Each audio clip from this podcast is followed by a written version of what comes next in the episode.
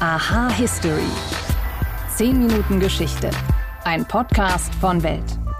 Es war eins der größten Unglücke in der deutschen Bergbaugeschichte. Am 1. Juni 1988, da kam es in einem Braunkohletagebau im hessischen Stolzenbach zu einer heftigen Kohlenstaubexplosion. 51 Kumpel verloren damals ihr Leben. Doch Tage nach der Katastrophe, da geschah das Unglaubliche, denn sechs Männer konnten doch noch aus der Tiefe gerettet werden. Wie sie das Unglück überlebten, darum dreht sich diese Folge. Außerdem geht es um das wohl bekannteste Gesellschaftsspiel nach Mensch ärgere dich nicht, und zwar Monopoly. Hallo und herzlich willkommen bei Aha History. Ich bin Wim Ort und ich freue mich, dass ihr eingeschaltet habt.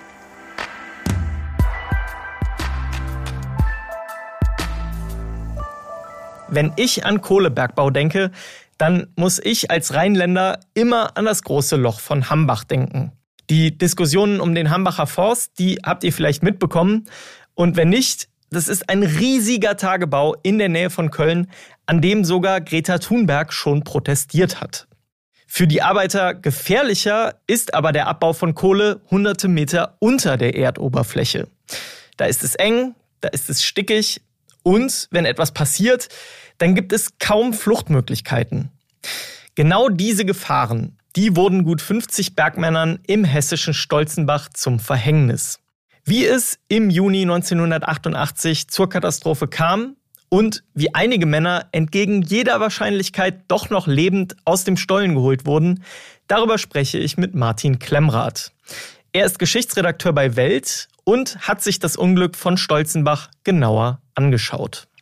Hallo Martin. Hallo Wim. Das Grubenunglück in Stolzenbach 1988. Was ist damals passiert an diesem 1. Juni? Ja, das ist äh, eine gewaltige Katastrophe gewesen, ganz schlimme Geschichte. Und wie das manchmal so ist bei gewaltigen Katastrophen, die haben manchmal eine winzig kleine Ursache, die sich dann riesen, riesenhaft potenziert. Wir, Atombombenexplosion hat zum Beispiel auch ein winziges Atom. Ne? Und äh, so war es eben auch bei dieser furchtbaren Katastrophe in äh, Stolzenbach. Und zwar mikroskopisch feiner Staub ist da ähm, die Ursache gewesen. Ähm, der bildet sich bei der Abbau von, beim Abbau von Kohle. Und wenn der sich vermengt mit Sauerstoff im Stollen, dann kann ein Funke genügen, äh, wenn der Staubanteil groß genug ist, um dieses Gemisch zu entzünden. Und das war eben der Fall am 1. Juni 1988. Es war ein Mittwoch in den Schächten dieser Braunkohlengrube haben sie eben gearbeitet und haben Ab Abbrucharbeiten äh, ausgeführt. Dabei äh, haben sie Sprengladungen gezündet, ne? also äh, so kontrollierte Sprengung. Aber das Problem war, dass eine dieser Sprengladungen verzögert explodiert ist und da war eben dieser Staub in der Luft, der vorher aufgewirbelt war und dann ist die Explosion da rein und dann gab es eine enorme Braunkohlenstaubexplosion. Wie stark war diese Explosion und was passierte mit den Männern in der Grube damals? Ja, also enorme Explosion, eine riesige Druckwelle. Also allein die, die Druckwelle hat schon äh, Dutzende Bergleute äh, unter Tage äh, umgebracht, äh, zu, bis zur Unkenntlichkeit entstellt, also ganz furchtbar und äh, verbrannt, erstickt. Aber auch oberirdisch äh, sind acht äh, schwer verletzt worden, weil da eben eine riesen Tunnelröhre mit äh, mehr als zwei Meter Durchmesser und äh, eine Wandstärke von über 20 Zentimetern äh, zerrissen worden ist und dann in zehn Meter Höhe Höhe, so ist ein riesen zentnerschweres Betonteil in ein Nachbargebäude eingeschlagen, weitere Trümmerteile sind überall umhergeflogen, an Werkstätten und Autos äh, beschädigt. Also das war, das sah aus wie, wie ein Kriegsgebiet. So Gruben wie jede große Industrieeinheit haben ja in Deutschland in der Regel eine Betriebsfeuerwehr. Konnten die Helfer denn überhaupt irgendwas wirklich machen zu dem Zeitpunkt? Ja, also sie haben sich wirklich aufgeopfert. Ne? Da gibt es viele Fotos auch noch, wo man das denen wirklich ansieht, wie die auch äh, ja bis, bis wirklich an den Rand der, der, der Leistungsfähigkeit und darüber hinaus, also wirklich tagelang da geschuftet, gearbeitet, alles versucht haben. Also wirklich, da muss man auch großen Respekt haben vor den Leuten. Das kann man sich ja vorstellen, ne? wie schlimm und schwer das ist für alle. Ne? Das ist ja klar, für, für die Angehörigen auch, die dann dahin sind zur Grube und gehofft haben. Und die haben, die haben wirklich auch ja, immer weiter versucht, äh, äh, obwohl die Hoffnung dann nicht mehr so groß war, ähm, versucht auch noch Überlebende zu finden. Also sie sind dann durch Wetterschächte in die Tiefe herab, äh, die Grubenwehr, die sogenannte, ne, in, in so den orangefarbenen so Flammenschutz-Overalls mit Sauerstoffgeräten, so Gasmessgeräte, wo sie eben gucken konnten, ob da überhaupt noch Atemluft ist. Und ja, dann sind die über so einen Wetterschacht runter, der ist dann aber auch zusammengebrochen und dann haben sie es noch anderweitig versucht, immer wieder runtergelassen worden in die, aber ja, sie sind sind nicht so viel weitergekommen, haben Sauerstoff in die Grube gepumpt, also wirklich alles versucht. Ähm, aber eben, ja, das, das Kohlenmonoxid, ne, was sich da unten ausgebreitet hat, das war, das, sowas macht dann eben so einen Stollen zu Todesfallen. Und ja, da, da war dann äh, die Hoffnung auf über, weitere Überlebende zu finden, schwindete da immer mehr, schwand, schwand immer mehr. Es war aber nicht nur die Grubenwehr, am Ende war das ja ein riesiger Einsatzort, oder? Ja, ja, total. Also Feuerwehr, Rotes Kreuz, Technisches Hilfswerk, Bundesgrenzschutz, äh, also da waren ganz viele beteiligt. Viele, viele Helfer. Gibt es auch viele Bilder, wieder so die ganzen Kolonnen von Polizeiautos und anderen Einsatzwagen äh, da stehen. Also das Gebäude war, äh, das, das Gelände war weiträumig abgesperrt, Rettungshubschrauber im Einsatz, Ärzte und äh, ja, es wurden dann äh, ja leider Leichen geborgen, ne? aber, aber man hat halt immer immer noch die Hoffnung nicht aufgegeben, äh, das doch noch Überlebende zu finden in der Luftblase. Ne? Und ähm, und äh, dann ist ein Kran aufgestellt worden mit einer Stahlgondel. Äh, haben sie dann immer ähm, ja, Tote aus, aus den 100 Metern Tiefe ähm, durch so einen aufgebrochenen Lüftungsschacht ans Tageslicht gehoben. Ja, aber dann war eben, es waren ja immer noch über 50 Männer unten in den Schächten vermisst. Und dann war eben in den Tagen nach der Katastrophe die Hoffnung nicht mehr, nicht mehr so groß. Aber keimte dann doch noch auf, dass es doch noch Überlebende geben könnte, weil, weil sie einen Abschnitt ausgemacht haben, äh, wo sich keine giftigen Gase befanden, wegen Einbrüchen. Ne? Hatte sich so eine Luftblase gebildet gebildet. Da war dann die Frage, wie, wie, wie, wie kommen wir an die ran, wie können wir feststellen, ob da noch jemand ist. Und da hatte dann tatsächlich, tatsächlich ein Reporter des Hessischen Rundfunks die Idee, ein Richtmikrofon in die Tiefe zu lassen. Ja, dass man das und dann eben zu horchen.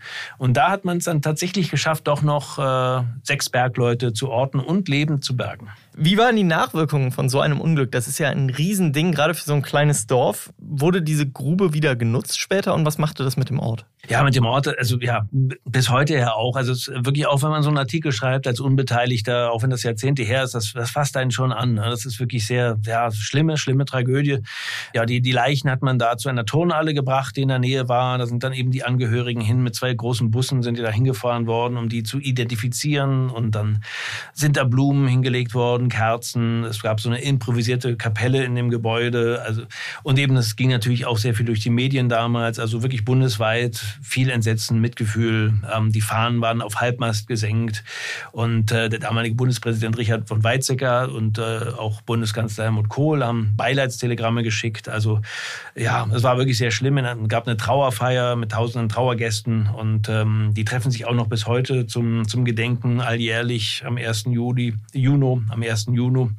Also ja, das prägt schon den, den Ort auch bis heute. Und ähm, die Schachtanlage ist auch nie wieder, ähm, nie wieder in Betrieb genommen worden. Also Stolzenbach wurde nicht mehr eröffnet und äh, ist versiegelt worden und äh, heute nur noch Gedenkstätte. Martin Klemmrath, vielen Dank für deine Einblicke. Gerne. War das wirklich so? Mythos oder Wahrheit? Gehe in das Gefängnis. Begib dich direkt dorthin. Gehe nicht über los, ziehe nicht 4000 Mark ein. Den Spruch, den kennt ihr vermutlich alle. Die Älteren in dieser Variante und die Jüngeren von euch vermutlich mit 2000 Euro oder so. Denn, na klar, bei Monopoly, da muss jeder früher oder später in den Knast. Und von der Spielkarte, da grüßt immer so ein lustiger älterer Herr mit Schnauzbart und Zylinder aus dem zweiten O. Das passt zum Erfinder des Spiels, denn als dieser galt jahrzehntelang der Heizungsverkäufer Charles Darrow. Doch dieser Charles Darrow, der hat Monopoly überhaupt nicht entwickelt. Denn, und das war damals eine kleine Sensation, die man schnell mal unter den Tisch fallen ließ, erfunden hat das Spiel eine Frau. Und das mit einer ganz anderen Absicht. Es war um das Jahr 1902 herum, da erfand die Quäkerin Elizabeth Lizzie Maggie ein Spiel, mit dem sie die Gefahren von Monopolbesitz und Turbokapitalismus für jedermann begreifbar machen wollte. Anfang 1904 ließ sie ihre Erfindung unter dem Titel The Landlord's Game patentieren und auch wenn sie nicht reich damit wurde, es verbreitete sich schnell in Quäker- und auch Studentenkreisen. Im Jahr 1932 wurde dann der Heizungsverkäufer Charles Darrow bei Freunden auf das Spiel aufmerksam. Er lieh sich die Anleitung und entwickelte aus dem bestehenden Spiel die heute bekannte Version von Monopoly. Die Rechte an seiner Version, die verkaufte er wenig später an Parker Brothers. die Firma, die das Spiel weltweit bekannt machen sollte. Und während Darrow als erster Spieleentwickler in die Geschichte einging, der mit diesem Job Millionär wurde und sein Name bis heute auf der Website des Spiels für die Erfindung genannt wird, erhielt die wahre Entwicklerin, Lizzie Maggie, für ihr Patent lediglich eine einmalige Zahlung in Höhe von 500 Dollar. Ja, manchmal ist es schon echt nicht fair, wie das finanzielle Glück so verteilt ist. Aber immerhin waren 500 Dollar in den 1930er Jahren in etwa so viel wert wie heute 10.000 Dollar. Ich freue mich, wenn ihr in der nächsten Folge von Aha History wieder mit dabei seid. Außerdem könnt ihr euch via history@welt.de mit Feedback bei mir melden. Danke euch fürs Zuhören und bis zum nächsten Mal.